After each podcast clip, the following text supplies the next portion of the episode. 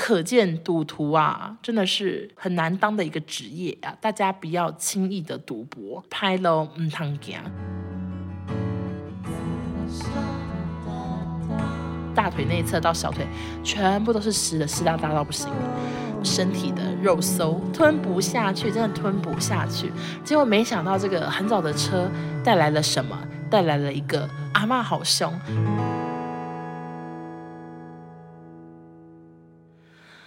欢迎收听紫砂欧娜大家好，我是欧娜，好久不见，大家有想我吗？请问一下，你们过年期间有复习一下紫砂欧娜或者是百分百吗？因为我本人真的好久好久没有录音的感觉，然后我刚刚就是录音之前还做了一下发声练习，哦呵呵之类的，就是有种很久没讲话，想说我口条会不会变很差？其实就是挺有可能的。我最近甚至最常讲的话就是碰啊、吃五条之类，就是一直在打麻将。我真的好久没有跟任何人聊天了。好，那今天要录的主题呢，就是来跟大家分享一下我们过年去了哪，去了每个人都说最无聊的新加坡。那今天这一集就是来跟大家讲一下，我到底觉得新加坡无不无聊，或者是我觉得新加坡适不适合旅游。嗯、我先跟大家说，虽然很多人说很无聊，但是我记得看 IG 的时候，我发现很多艺人也去新加坡。我看到陈建州、范玮琪、菲菲、想想也在新加坡，他们好像去圣淘沙的度假村之类的，然后他们住很多天，然后也有去那边的中国城。所以我那时候看到就想说。各位网友在说新加坡无聊啊，很多艺人都去，还有谁去呢？我那时候在等着登机的时候，我看到了阿伟，阿伟就是以前棒棒糖 Lollipop 阿伟这样子，会大风车的阿伟，可说是餐饮业大亨吧，点点心，然后什么泰兴，然后我那天就是在登机室那边看到他，我想说，哎。阿伟诶，然后我就上网查一下，我发现他最新的餐厅我也很爱吃，就是中青商行。我不知道大家有没有吃过，好像只有在台北有吧。然后他最有好吃的就是那个什么虾仁蛋饭哦。哦，以前在公司真的超常点外送的，我真的很佩服阿伟，算是非常有生意头脑，总是餐厅挺好吃的。好，总之我只是想强调一下，就是阿伟也去新加坡，然后我记得有网友跟我说，他也有在饭店看到一些艺人什么的。总之就是很多人去新加坡，还有很多网红也去新加坡。新加坡算是一个过年的旅游圣地，但是王家的命运、玩乐的运气、旅行的运气，可说是没有这么好，发生了很多，我觉得。有点遗憾的小事情，那就是这一集来跟大家分享一下。好，首先第一件事情呢，就是因为我们家有五个人嘛，然后又有五件行李。所以我就想说，怎么去那边方便呢？又要去那么多天，所以我还是叫了机场接送。那大家知道机场接送在过年期间有多贵吗？以及半夜出发有多贵呢？就是超级贵。跟大家分享一下我花了多少钱。五个人从台中去桃园机场，再从桃园机场回台中，总共我花的费用是七千六百块，就是一趟是三千快四千块。然后我们去的时候，因为我妹妹是从台北出发，所以我们。去的时候其实只有四个人，然后车子也是比较小型的那种小修旅车，但还是这么贵。然后回来就是真的是比较大的那种六人九人座吧，收到三千多块我就觉得合理。但是我们想要去的也只是一台修旅车，就也要三千多块。然后那天呢，我就是非常早出门，就是我订了很早的时间。为什么？我们其实是八点大概五十的飞机，但是呢，因为那几天所有出国的朋友都在发现到说机场大爆炸，什么超级多人，建议大家三小时。之前一定要到，然后我又考量到我们出发那一天呢是除夕，除夕就是会有很多人要去别的城市去过年。虽然我是从台中北上，但是我还是有一种压力在，因为如果今天我们没搭上飞机的话，就是我一个人要负责五个人的结局。我不是只要负担自己，而且我也不想要我们有任何的出包，所以我就是抓了一个很早出门的时间，我就抓三点多吧，大概五点快六点会到，然后我刚好是八点五十什么的，反正我就是这样子算，我想说应该 OK，然后我就叫了很早很早的车，结果没想到这个很早的车带来了什么？带来了一个很困的司机，因为那时间呢就是半夜三点多。我觉得司机呢应该是睡不饱，他可能很少这么早出门，所以他猛灌咖啡。我那时候坐在副驾驶座，然后我就能感觉到他一直猛灌咖啡，但我也没有想太多。然后那个时间其实我想说，等下上飞机再睡，所以我也没有睡觉。然后我就是一直在用手机或者是发呆。然后我就发呆发着呢，我就突然一直听到我妈疯狂的咳嗽，就是这样。然后想说是怎样，就好尴尬。毕竟大家还是有那种 COVID 的意识，想说干嘛一直猛咳嗽啊？而且平常在家里也没咳，为什么在车上狂咳？我就觉得有点尴尬。想说司机会不会觉得很害怕，以为我们车上有人确诊什么的？然后我就觉得好奇怪，但是我也没想太多。然后因为我妈一直咳咳咳，最后我就开始跟她聊天。然后我弟弟也起床，反正我们就开始跟妈妈聊天什么的。然后我们就一路聊到了机场。然后直到我们下车的那一刻，我妈才说。哦，哈，刚刚好可怕呢！我说怎样？然后我还说你干嘛一直咳嗽，好尴尬。然后我妈就说，因为她看到司机度孤。好可怕！那个司机车上载了四个人，还有一堆行李。然后他开高速公路，而且那高速公路超级没有车，因为北上真的挺没车的。我们好像开了一个多小时就到桃园了。然后这么短的时间，结果我妈说她一直看到司机度孤，诶，她觉得太可怕，想说司机是不是在睡觉，所以她就开始咳嗽，想说让司机醒来。然后我想说，妈妈，你干嘛不直接讲说先生不要睡觉什么的？司机就是在妈妈的咳嗽之下，他就终于清醒点。那外加我们后来又开始聊天，他可能就比较没有那么困。而且他除了就是有度姑被看到之外，他还好像一直有在做那个手张开、手合起来、手张开、手合起来，感觉就是在帮自己醒脑，想说我要清醒，我不能睡着，我车上载着很多人之类的。反正就是这样，我们就是去的时候就遇到了一个度孤司机，但是我其实也还是没有去跟那个我订的那个平台客诉，因为我就觉得说。唉，也没有证据，然后又怕我真的客诉害他什么少了工作，大过年的，我就想说算了。但是我还是衷心的祝福他以后上班不要这么困，因为很危险。然后也提醒所有就是要叫机场接送的朋友，如果你们的出发时间很困很晚的话，请注意司机有没有想睡觉好吗？然后后来我们到了机场之后，其实没有想象中那么多人，虽然五点多已经有人排队，跟以前不太一样。毕竟我那时候去美国的时候。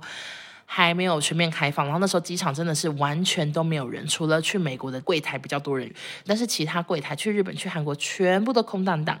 但这次呢，就完全能感受到台湾人非常想要出国，大家就是我受够三年的等待，我不想要在台湾，我已经去日月潭一百次了，我就是要出国，所以整个机场就是非常的多人。但是我还是觉得抓那么早到实在是太早了，因为那个多人其实就是跟以前差不多，所以我那时候去的时候，我是觉得真的太早到。我们后来在机场应该有空等了一两个小时吧，就真的等很久。所以其实大家你们可以自己评估一下，如果你们去的不是那么旺季的话，其实不用这么早出门。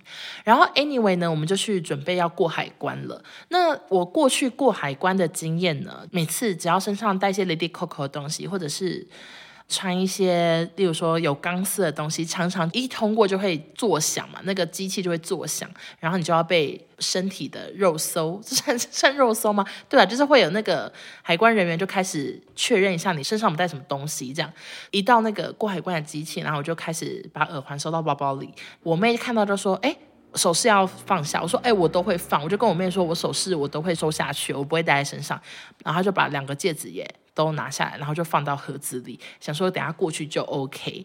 然后结果顺利的过去之后呢，我妹就看到那个盒子里只有包包，已经完全没有戒指了，她的两个戒指就不见了。然后她就真的非常非常的生气，因为她的有一个戒指好像才刚买，然后两个戒指好像都有意义吧，就一个是招财的什么，对她来说都很重要这样。然后就好俩拱，她就说戒指嘞，我说。哈，我不知道哦。然后他才发现说，就是那个海关人员有换过箱子，他可能想说这个包包跟这个包包放一起就好，然后他就一起过去，或者是这个包包跟这个包包分开。然后他换箱子的时候没有一起换掉戒指，两个戒指都不知道去谁的箱子里，就整个不见。然后我妹就开始很急着找，结果就有一个路人就很好心的说，哦，他刚好看到一个戒指，然后就跑去问，果然有个戒指被找到，然后另外一个戒指就是完全的消失。然后当下你也不可能就是在那边发飙什么的，因为其实机场就是很。多人，然后海关人员也很忙，他们就是一直有人要过，有人要过，所以我妹妹戒指不见，然后只能傻眼。然后后来海关人员就跟她说，就是如果有找到的话，你可以去二楼的什么拾货处找之类的。我妹后来就想放弃，想说算了，这戒指不见就算了，带着一个郁郁寡欢的心情，就是通过了海关。这就是我们的第二件衰事。然后呢，接下来还有什么事情呢？就是飞机大底累。我后来才知道，好像是因为我们算是很早到的，但是我们上一班飞机要登机的朋友呢，他们可能很晚到，或者是外面真的开始很多人，因为我们可能五六点到嘛，五六点就过海关什么，很顺利。但是可能如果你是七八点才来，然后你飞机是八点的话，你可能就在外面会大塞车，因为外面就是很多人。然后我们上一个班机是要飞去胡志明。Ho Chi Minh，Ho Ho Chi Minh，反正 I don't know，反正就是因为现场实在是有太多人没有上飞机，应该有十几二十个吧。地勤就是一直疯狂的说 Ho Chi Minh 是 Ho Chi Minh，Ho Chi Minh，Ho Chi Minh，Ho Chi Minh，然后就一直一直问。真的有好多感觉是越南人，他们要准备回家乡，然后他们都是姗姗来迟，而且有一些是老人，他们真的走很慢。像我们这一班的空姐早就来了，已经坐在我后面坐半小时吧，都还没办法上飞机准备，所以我们整个旅行就是大抵累了一个多小时。顺带一提，星宇航空的食物真的很好吃，推荐大家，如果你们是去亚洲航线的话，可以去搭星宇航空，没有夜配，就星宇的饮料选项超多，然后还有特调，然后他们特调好像是跟台南很有名的酒吧合作，所以特调的那些酒也蛮好喝的，然后食物呢也是少见的好吃。我人生吃过最好吃的飞机餐，应该就是。阿联酋跟星宇了。阿联酋，我记得那一次我搭飞机的时候，好像有一餐还是牛排，虽然是称不上是什么高级牛排，但是你在飞机上看到牛排，而且你只是坐经济舱哦，就有牛排，是不是会让人觉得挺惊喜的？那星宇呢，它都是什么饭类、意大利面之类，但是我觉得味道都还不错，所以推荐大家。飞行那些也算挺顺利的。然后其实我那时候去的时候就知道，我们去一定会卡到除夕、初一这两天。天可能都会没什么店开门，所以这也是我一直以来都想说，到底要不要去的一个很关键的点。如果真的没开的话，到底我们去那边要吃什么？而且又不止只卡到一天，可能会卡个两三天。反正除夕那天，我们就找了一个中东餐厅，因为我想说中东餐厅应该没有在过年，我不知道，我相信中东人可能没有在过年，所以我就找了一个中东餐厅，然后评价分数也非常的好。那那天呢，我们是已经走了两个景点之后呢，我们要去这个中东餐厅吃年夜饭。其实没有定位，好像没有那么热门。虽然评价好，但是分数没有到很多很多很多，所以我觉得应该不用定位。然后也找不到定位的地方。然后另外呢，它网络上也写着它有营业。然后那时候我们已经走了可能一万步吧。嗯，我要叫车，想说全家人一起搭车去这个中东餐厅。结果就真的一直都叫不到车，完全叫不到车，因为过年就。是很难叫车，而且车资也非常的贵。然后最后好不容易叫到一台之后，美眉那边也要叫车，因为我们五个人要分两台车。然后美眉那边还是叫不到，所以最后她就索性呢放弃了。她就说：“那她跟弟弟走过去，然后走过去大概要九百公尺，快一公里这样子。”我想说：“好吧，他们就走吧。”他们就开始出发，然后我们车子也等挺久的。然后我们最后到了那个中东餐厅，结果一到门口。我完全找不到门口在哪，就是好关好关起来的感觉，层层戒备，非常的森严啊，完全找不到门口在哪。然后我想说，靠，不会吧？我就好害怕。我想说，如果真的关门的话，我该怎么办？我想的不是我们要吃什么，我想的是。弟弟妹妹走了九百公尺，他们今天已经走了一万多步，他们会不会把鞋子脱掉然后打我呢？我真的不确定，我非常害怕。然后正当我想要打电话或者是传 line 跟他们说不要走，停，请停下来休息，我们过去找你们的时候，他们就走到了。那走到的时候，我就是很尴尬的跟他们说啊，没开。没有想到这个餐厅也过农历年，而且那餐厅大概过五六天吧，他们很认真的欢庆这个 Chinese New Year 啊，我们的第一。天的第一个餐呢就毁了！我真的我真的列了很多选项，但是我就是当我们走到中东餐厅的时候，那边附近已经没有什么其他选项了。要不然我原本其实有列一些咖啡厅啊，有列一些中国菜什么的，但是到那边就是又真的没选项，所以我们最后就近我们就去吃了一个印度的小吃店，就是真的。非常的小家，然后小家到我们也没有在文章上推荐，因为我真的觉得如果有人去新加坡特别去吃那家小店的话，我有点拍，因为就是真的很小，就很像没名的卤肉饭吧，台语好烂。没名的菜阿咪的感觉，就是没有必要特别去吃。但是不得不说，那家其实蛮好吃的。就是我们点了他的咖喱饭啊，点了一些。饼啊，什么都，我们都整个是赞不绝口，觉得很好吃。然后，因为我们也很饿，就是走了一天，然后我们的第一餐又失败，又找了餐厅才找到这个印度小吃店，所以我们点了非常多东西。然后最后呢，他们就上了一个甜点，说是招待的，有可能是感谢我们点好多菜吧。因为那个餐厅从到尾只有我们这一家人。然后反正 他就送了一个有点像巧克力的点心，然后那个巧克力呢是有炸过的，然后它是。外面还撒很多糖，这样子。我妹和我弟他们就先吃一口，他们就是表情不对，这是什么东西？我就是也吃了一小口，你知道我吃多小口吗？我吃的那个小口大概就是一粒米那么小，因为真的感觉不对劲，然后我就咬了一粒米的大小，结果一咬，我真的觉得吼，吃那个。是蚂蚁人，就是救急蚂蚁人才吃得了，因为它就是甜到最高点，你就是不敢相信说世界上有这么甜的东西耶，就是它不只是砂糖的结合，它就是砂糖加巧克力加什么什么最肥最油，然后最甜的东西，然后真的好甜好甜。完全吞不了，吞不落去啊！台语真的好烂，吞不下去，真的吞不下去。然后我们就吃了一点点，然后又觉得好尴尬，想说怎么办？就是剩这么多，他的招待我也不好意思，所以我们后来又又每个人在勉强吃了半口吧，有剩，然后留给那个印度老板这样子。但是印度的甜点为什么这么甜？我真的是百思不得其解。因为印度料理我也蛮爱吃的，因为我很喜欢蛮喜欢咖喱饭的。但是真的好多都好甜，就是甜点的部分我都吃不懂诶，我甜点真的着实吓到我，所以我我以前很想去印度，但是吃完那个甜点，我去印度的那个小梦想现在也算是打退堂鼓，因为真的好像没有很喜欢。但是食物就咸食类的，我还是很爱。接下来呢，还有哪些随时？就是关于天气了。你们知道吗？就是包含现在新加坡都一直在下雨。我所谓的一直在下雨，是真的有可能下一整天哦，就从早上给你下到晚上那样的，一直下，一直下，一直下，而且时大时小，有时候暴雨等级，然后有时候就是。可以撑伞，也可以不撑伞的等级，反正就是一直在下雨。然后像是我们去小印度、去游泳池拍照、去海滩、去圣淘沙、去鱼尾狮那个最有名的雕像那边，全程都在下雨。幸好家里有带伞，不然真的是玩得非常的不快乐。然后去什么植物园啊，啊，全部都给我在下雨，所以天气真的超差。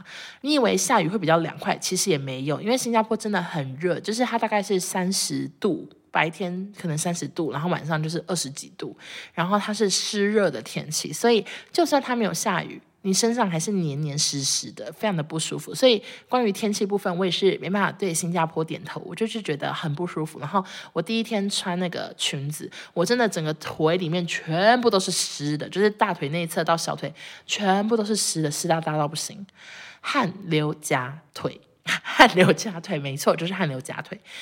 非常的不喜欢那边的天气，然后第一天那么热，我还不满足，就后来几天全部下雨，我更不满足了。我应该第一天没下雨，我应该要谢天谢地的。但是大家如果要去的话，你们是可以上网查一下天气啦，请尽量选他们的非雨季过去好吗？然后接下来还有发生什么衰事呢？就是啊，我爸爸王家俊先生呢，他本人最期待的行程是什么？就是赌场。因为我们家呢，平常不太能赌博，算是一个规矩，你就只能过年的时候去打麻将。然后我们平常是不能赌博的，而且小时候爸爸也会跟同事打麻将什么的。但是随着我们长大，他就完全没有这个兴趣了。所以，我们家就是只有过年会打牌。但是爸爸和我们，就是小孩们的心情呢，都还是有那个赌博之心，就是我们还是很想。很喜欢当赌徒的快感，然后也很喜欢打牌这样子。那这次呢，爸爸就是非常的期待赌场这个行程，然后他兴奋到在机场的时候就已经开始跟我教学，在赌场要怎么比还要牌跟不要牌的手势。很兴奋，我就是完全能感受到他可能愿意每天都在赌场。那金沙的赌场呢，我们也必须要先换筹码嘛。然后我们这次去旅行，因为听说新加坡是一个刷卡非常方便的国家，所以我们就是只换了两万的新加坡币吧。我讲的是台币的金额，就是大概台币两万。然后美金的话，可能也是换一两万左右这样子，就是没有换很多钱，就其他都用刷卡。然后我们一到之后。就去找那个正在玩二十一点的桌子，因为只有这个我们比较会玩，然后其他的我们都看不太懂。然后玩什么赌骰子啊、赌数字那些，我们都没有很厉害，所以二十一点是比较能理解、比较简单的一个博弈，所以我们就去找这个桌子这样子。然后我们那时候换的钱呢，每个人大概手上是拿了两千块左右，然后总共加起来是一万多台币。我们就每个人换，然后轮流去那个位置上玩。一开始当然是爸爸先，因为他比较会玩，然后我们就是看着看着，然后就自己也上上去玩。就最后结局呢，就是我们大概输了一万多台币，就是身上的筹码真是一个都不剩。我甚至不敢细想说，就是我们到底换了多少钱。因为其实当我们输完的时候，我那时候去玩什么拉霸机啊，或者是什么有的没的，我都还有自己在从我钱包里拿钱，所以我都没有细数说到底花多少钱。但总之就是身上的新加坡币几乎是没有了。啊，那时候是我们去这个旅行的第二天，然后我们身上已经没有任何盘缠，没有什么现金，真的是非常的搞笑。那个赌场是一个。很不舒服的环境，因为其实我从来没有去过赌场，所以我不知道赌场是长这样。我一直对赌场有很多幻想，我我幻想的可能是《决胜二十一点》电影里的那个样子。但是我那天去的金沙赌场呢，里面真的是人满为患，就是非常多人，然后充满各个国籍的人，就是有很多印度人，因为那可能他们也在休假，所以很多印度人、很多中国人、很多很多各式各样的人种。然后大家呢都在抽烟，因为里面没有禁烟，所以里面每个人都是烟雾弥漫到不行。然后除了抽烟之外，每个桌子的人都是坐满满，所以我们其实很难去找一个空位。那有的空位呢？为什么它是空位？因为它的赌注要很大，可能一次要下两千块台币，或者是一次要下。三千块台币，就是赌注很大，那个位置都没有人。但是我们坐上去，就代表我们要玩，所以我们也不敢坐，所以我们就是一直站着，然后一直寻找桌子，然后终于坐到椅子上，又输钱，然后又要下来，反正就是非常的非常的悲伤，就是根本没有好的地方可以休息。然后整个新加坡的金沙啊，或者是我们去的百货公司，几乎都没有看到任何椅子，就是大家都是。只能去逛街，或者是只能走来走去，反正就是都没有椅子。我在直播的时候，我就有提到这件事，我说我不懂为什么新加坡对那个逛街的行人这么不友善。然后就有网友跟我说，其实以前都有椅子，是疫情的时候全部收掉，然后现在也没有放回来，所以才会就是在百货公司一位难求。然后唯一能找到就是稍微可以坐下来休息的，就是喷水池的旁边。但是喷水池的旁边呢，它也是尖尖，就是你坐下去，其实你是坐在一个三角形上面的感觉，就是也是。非常的不友善，屁股还是很痛，所以我们在那个赌场那天也是走了，就是一万多步吧，也没有地方坐，然后又熏的整个很不舒服这样子，然后还输钱，就是很悲伤啊、赌场就是我们家的噩梦。然后因为我们隔天有去逛金沙，就会不断的在百货公司的各个角落看到赌场入口，真的是。触景伤情，看到就生气，想说靠腰又是赌场，我再也不进去。所以下次再去赌场，我想可能是会多年以后吧，或者是去一些禁烟的赌场，因为我真的很受不了这么多烟味，耶，就是很不舒服。唉，但是我还是觉得赌场挺好玩的啊。就结论还是说觉得赌场很好玩，因为就第一次去嘛，就觉得很有趣。但是回头想想，又觉得赌场真的是拍了唔通行，因为你你们知道，我们玩一次二十一点，我们拿到两张牌或三张牌，决定到底有没有爆掉，输赢呢就是一千块台币，每一次玩就是一千块放上去，一千块放上去，一千块输掉，一千块输掉，很夸张诶，就是真的玩很大，然后而且这个一千块还是现场二十一点的所有桌子中赌注最小的一个位置了，你知道其他桌就是两千、三千更高。就是大家都玩超大，所以我一千块还是最小的，还是我那个寻寻觅觅才找到的好地方。可见赌徒啊，真的是很难当的一个职业啊！大家不要轻易的赌博，请垫垫自己的钱包的重量。然后我们也是玩到新加坡币没有了之后，我们就不玩了。我们也是非常的认清，没有再去刷卡换钱什么的，没有。我们家也是很认清的，想说好好好，不要玩了，不要玩了，花好多钱赔光光，赔光光。然后我们就赶紧离开了赌场。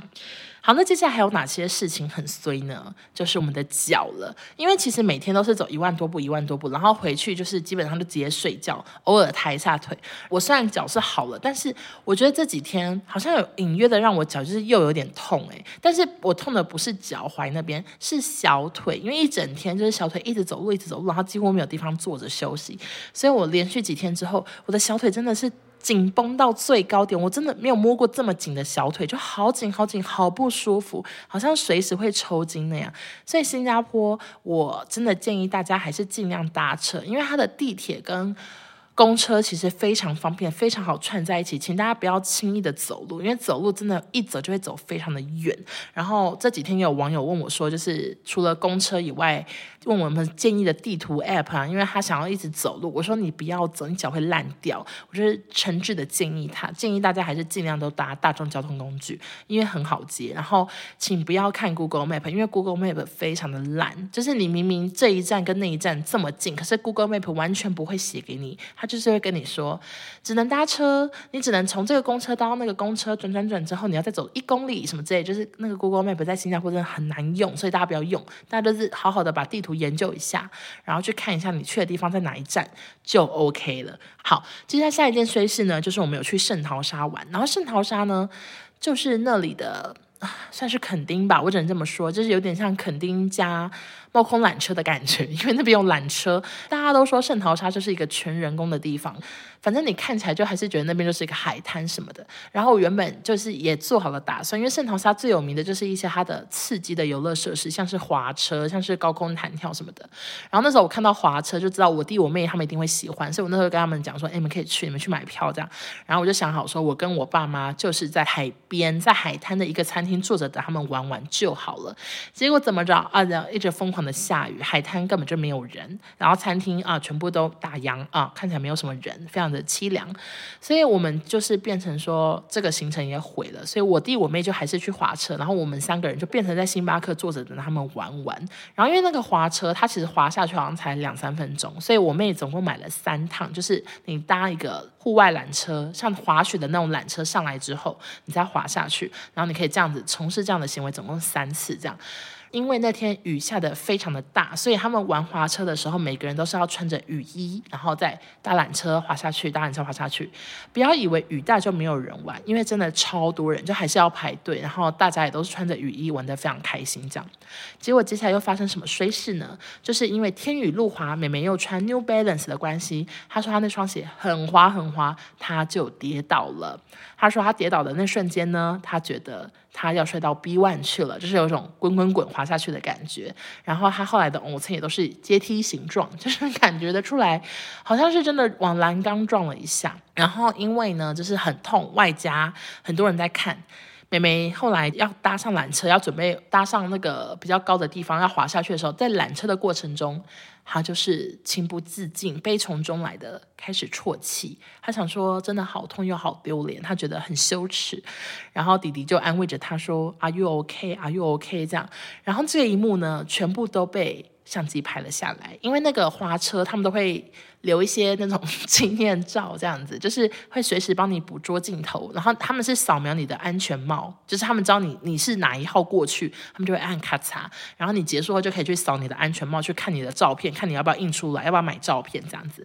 结果美眉在哭的样子就被拍下来，然后她就觉得很好笑，因为其实我们家平常是很少在买照片，因为照片常常都拍得很丑，然后也不会想要特别留念。除了小时候搭大怒神，但是长大后我被拍那种照片，我每次看了都很生气。但是美眉那个。哭的样子太好笑，所以他就把那个照片买下来。所以这就是王家姐妹的悲哀吧，就是出国都在跌倒，我跌到休息了一个一个月啊，脚很痛。然后美眉呢是哭到被拍下来，大概是这样。但是她幸好是没有伤到什么骨头啊，然后她的脚也不痛，她主要就是屁股那边有一个很大块的瘀青。好的，那接下来还有什么衰事呢？就是。关于牛车水，牛车水就是新加坡的中国城，然后。我那时候我们去的时候，其实已经初三、初四。我原本以为至少大家可能会开始营业，因为之前就有人跟我们说，就是新加坡因为有太多种族的人，很多外国人，所以他们其实农历年放得非常的短。所以我那时候想说，我就把牛车水排在倒数第二天，一定是可以去到，然后一定也有很多店有开。我真的错了，我觉得那天现场开的店大概就是十分之一吧。然后那些开的店呢，就是有好吃，但也有很多很难吃的东西，所以也是挺不尽兴的，就是整个很悲伤。然后外加我觉得那里的居民没有很友善，因为我那时候就是在找某一家店有没有开，然后我后面就有一个老奶奶，她真的好气哦，就是我因为我在找，然后我就没有发现她，她就真的这样，Hello，然后就很凶，然后我就好害怕，想说阿妈好凶，他只是要借过，可是他就很气这样子，所以我对于牛车水的印象。也没有很好，但是但是没关系，因为我觉得那边是一个很不一样的文化吧，就是大家如果有去的话，一定还是要去一下，因为是那边很很复古，很像回到三十年前的感觉。那如果大家有兴趣的话，记得要去一些我们没有去到的，因为我记得那边有很多米其林评价过什么一颗星的小吃啊，什么都在牛车水，所以大家千万不要错过。好，最后的最后呢，最后一件随事，因为经历了下雨，经历了脚很痛，经历了各式各样的鸟事之后呢，我把所有的希望都放在樟宜机场。大家都说机场非常的好逛，而且机场有个很厉害的景点，就是一个室内的大瀑布。大家都说那个瀑布呢，就是。很大，很适合拍照，就是一定要来，不虚此行这样子。然后那时候我看了，大家都说哦，那个大瀑布可以从一航下、三航下都可以走到。所以我们那时候到机场之后也没想太多，想说，哎，我们就在第一航下，就是等一下进去之后再走过去就可以了。然后我也非常的兴奋，想说太棒了，至少还有个景点是我最后的一线曙光。然后结果呢，我们进去之后，我就发现不对劲。为什么好像怎么走都走不到？然后我问了店员之后，我才知道，原来那个瀑布它是在机场出境之前就是要去的地方。它好像是在机场旁边的附设的 mall 吧，不能进去哦，你不能过海关哦，你要在还没拿机票之前就去才能拍到那个大瀑布。所以我们这次去也没有看到那个瀑布。我整个旅行会不会有太多遗憾？就是很多店都没开，然后瀑布也没去到，撒毁啊！真的好糟好糟。然后反正。整个新加坡之旅就是这样，我说不上它无不无聊，我只能说我有很多伤心往事。然后我觉得它绝对是一个可以去一次的地方，因为它还是有很多景点，它还是有很多餐厅你可以去，所以你不会没有地方去，也不会到无聊。就是因为有太多遗憾，又让我对这个旅行觉得很悲伤。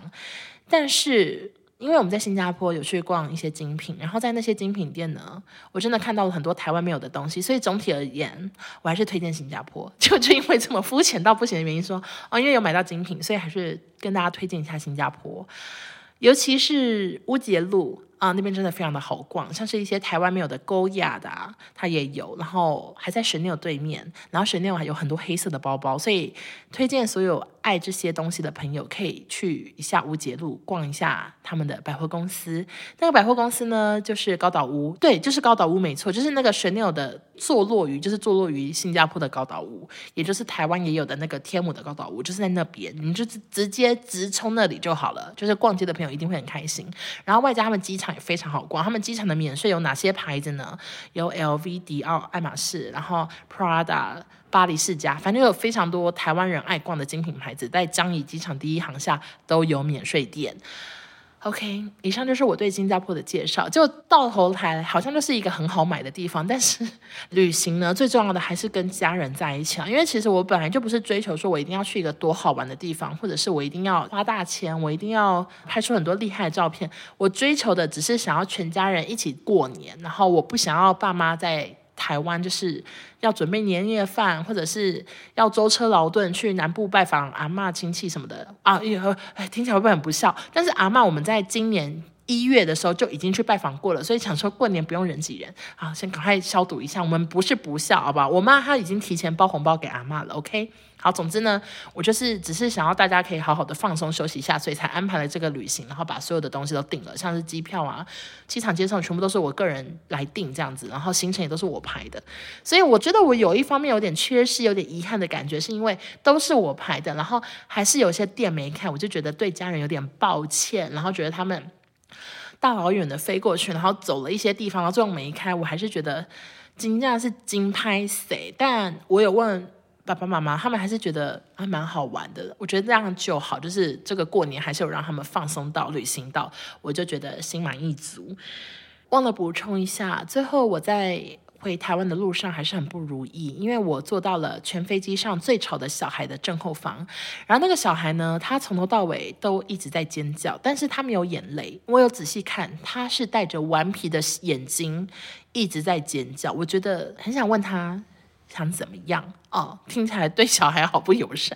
刚刚讲了对长辈不友善，然后现在又对小孩不友善，反正他就是一直尖叫，然后他真的尖叫到不行诶，就是我真的戴耳机也盖不了那声音，然后我又不能怎样。更讨厌的是他妈妈呢，还把椅子调超后面。就是后面到空服员过来两次，跟他说，请把椅子往前，因为我后面真的很明显就是我好挤，我真的连桌子都打不开，就是他整个压超后面的，然后我又不好意思问他说，你可不可以调回去，因为他又带着小孩，我就觉得很尴尬，我想说算了，我就我就忍住吧，就算我从头到尾看电影眼睛都要往下看，就是我的荧幕在很下面也没关系，我都忍住，但是空服员都有看到，他们就过来讲，然后反正 anyway 他后来就是终于把椅子调回去，但他小孩就是从头到尾只睡了十分钟吧，然后接下来就是一直尖叫，一直叫，一直叫，一直叫，一直叫，然后最后还大了一个超臭的便，我真的，我真的无言以对，因为真的好臭。然后他妈妈也没有把他带去换尿布还是什么的，我不知道那个大便到底在哪里，I don't know。然后我觉得他妈妈最特别的事，就是每当小孩尖叫，他都一直在位置上，可是每当小孩一安家，就把小孩抱走。我想说，抱去哪？那么安静，为什么是让其他人享受，不是回来让我享受呢？我就好想问这个妈妈。好了，反正就这样了。总之，整趟旅行就是充满了各种不如意，但是没关系，有家人万事足。那也是在这边祝大家新年快乐，好吗？下礼拜会继续更新，然后谢谢大家收听，我们下周见，拜拜。